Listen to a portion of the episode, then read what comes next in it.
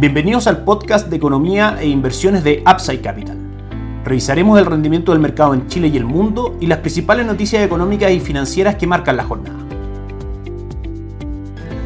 Muy buenos días a todos, ¿cómo están ustedes? Viernes 21 de enero de 2022, soy Ramiro Galeano, fundador de Upside Capital. Bienvenidos a otra edición más de mercados en Upside Capital. Tenemos gabinete, vamos a analizarlo por supuesto desde el punto de vista de las variables y los detalles que pueden influir en el comportamiento de los mercados, en el valor de los activos y lo que los analistas, inversionistas y en general los distintos componentes del mercado están pendientes respecto a un gabinete presidencial como el que se acaba de presentar. Si vemos la parte positiva, por supuesto, el nombramiento de Mario Marcel, el presidente actual del Banco Central, como futuro ministro de Hacienda del primer gabinete del presidente Boric. Claramente es una señal de moderación, es una buena señal para el mercado, dado que el origen técnico, el respeto por su carrera y el compromiso con distintos pilares de la economía local que han significado un crecimiento extraordinario los últimos 30 años en este país, como por ejemplo una billetera fiscal responsable, un banco central autónomo, el rol de las AFP, etcétera, son probablemente, y el mercado sí lo está descontando, pilares que el ministro por asumir Mario Marcel defenderá. Esa es la parte positiva. Lo otro que también el mercado está mirando fuerte es el Ministerio de Economía, que es asumido por Nicolás Grau, uno de los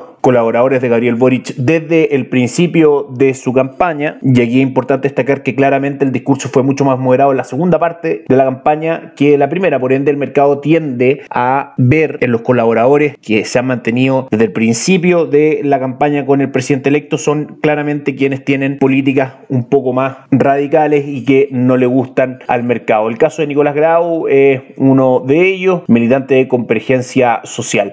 Eso respecto al equipo económico. Si vamos al equipo más político y por supuesto que influye a la larga en cómo el mercado pueda ir tomando la línea de, de gobierno. En general, Ministerios claves como Interior, Secretaría General de Presidencia, Secretaría General de Gobierno, quedan también en manos del el círculo íntimo del el presidente Boric, con Giorgio Jackson, Isquiasiches y Camila Vallejo, militantes de partidos de izquierda más radical, y eso podría preocupar un poco el comportamiento de los mercados y eclipsar el nombramiento de Mario Marcel en Hacienda. Respecto siempre a finalmente si este nombramiento de gabinete lleva a la larga a que los activos locales suban o bajen de precio. Eso es a la larga lo que nos interesa en ese sentido. Vamos a ver en un segundo más cómo está reaccionando el mercado el día de hoy a esta noticia. Les dejo también dos artículos recomendados del diario financiero. Uno, el que titula Boric anuncia hoy su gabinete y Marcel alista renuncia central para asumir en Hacienda. Hay distintos comentarios respecto a varios ministerios que pueden ser de interés. También la encuesta desarrollada por el diario financiero y algunas otras empresas de consultoría que también está en la en la edición de papel del diario financiero del día de hoy. Hablan de que la, incertidumbre política y económica, sumada a una mayor regulación, asuman con los principales riesgos que los empresarios ven para este año. 43% de los encuestados espera un crecimiento entre 0 y 1.4% y el 14% prevé una contracción. En general también, si lo vemos, las encuestas y los distintos estudios siguen arrojando la incertidumbre política como una variable muy importante al minuto de evaluar si vamos a tener un crecimiento por sobre o bajo lo esperado en Chile para este año. Veremos si este nombramiento del el gabinete ya conocido ayuda un poco a disminuir esa parte de la incertidumbre política. Respecto a noticias de mercado, tenemos publicación de encuesta de operadores financieros del Banco Central que anticipa una moderación en las perspectivas de inflación en un plazo de dos años. Claramente el mercado ya está viendo el compromiso fuerte del Banco Central de mantener la inflación a raya y hacerla converger en el largo plazo al rango meta que va entre el 2 y el 4%. El mercado anticipa un histórico aumento de 125 puntos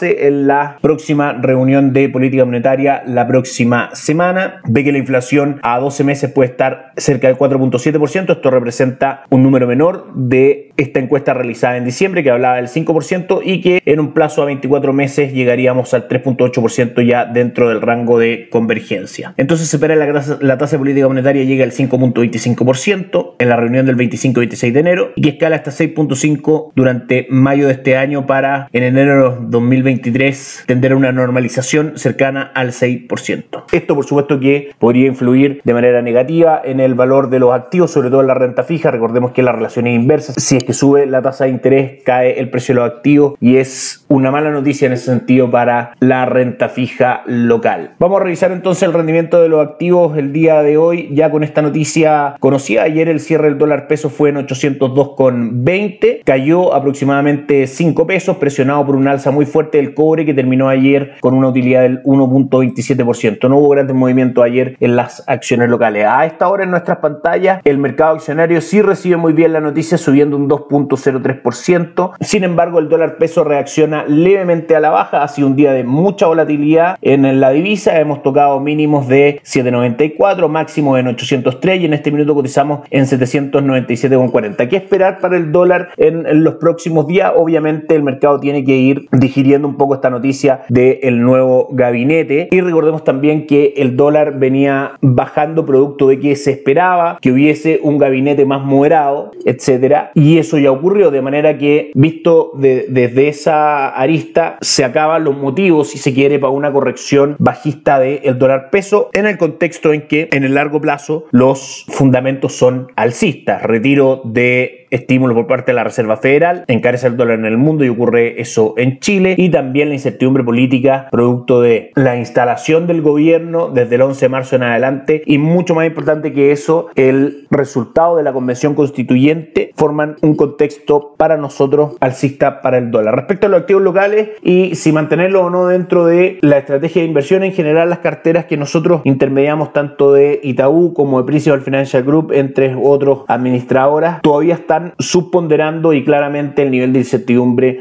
sigue siendo muy alto, por ende los activos extranjeros están sobreponderados en nuestras carteras y por ahora ese asset, ese asset allocation se mantendrá de esa manera. Por último, pasamos a revisar los mercados en el mundo. No hay noticias macroeconómicas relativamente importantes que comentar, pero sí, por supuesto, vamos a revisar el retorno de los mercados que monitoreamos constantemente aquí en Upside Capital. Está siendo una jornada mixta con Asia cerrada, el Nikkei 225 cayó un 0.9, el Hansen de Hong Kong subió un 0.05 y el índice de Shanghai cayó un 0.91%. Europa, la jornada muy negativa con el Eurostock 600 cayendo un 2%, el DAX alemán cayendo un 2.37 y Estados Unidos también en un día de cotizaciones negativas, el Nasdaq sigue cayendo el día de hoy un 1.23%, el S&P 500 un 0.74 y el Dow Jones un 0.17. Todos estos índices por debajo de el 0% con retornos negativos durante el año, corrigiendo principalmente por las expectativas de que la Reserva Federal termine los estímulos, comience a rebajar su balance de bonos y suba su tasa de política monetaria. Eso, por supuesto, que no es bueno para los mercados. Aún no termina el shock específico en los mercados internacionales respecto a esta política de alza de tasa, pero de todas maneras creemos que los fundamentos de largo plazo son sólidos, que esta alza de tasa servirá para mantener una economía sana y que los mercados capitales desde el punto de vista de retorno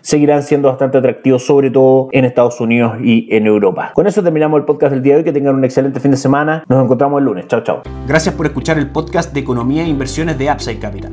Te invitamos a visitar nuestro sitio web www.upsidecap.cl y contactarnos para brindarte una asesoría objetiva, sin sesgo y con una mirada global para tus inversiones.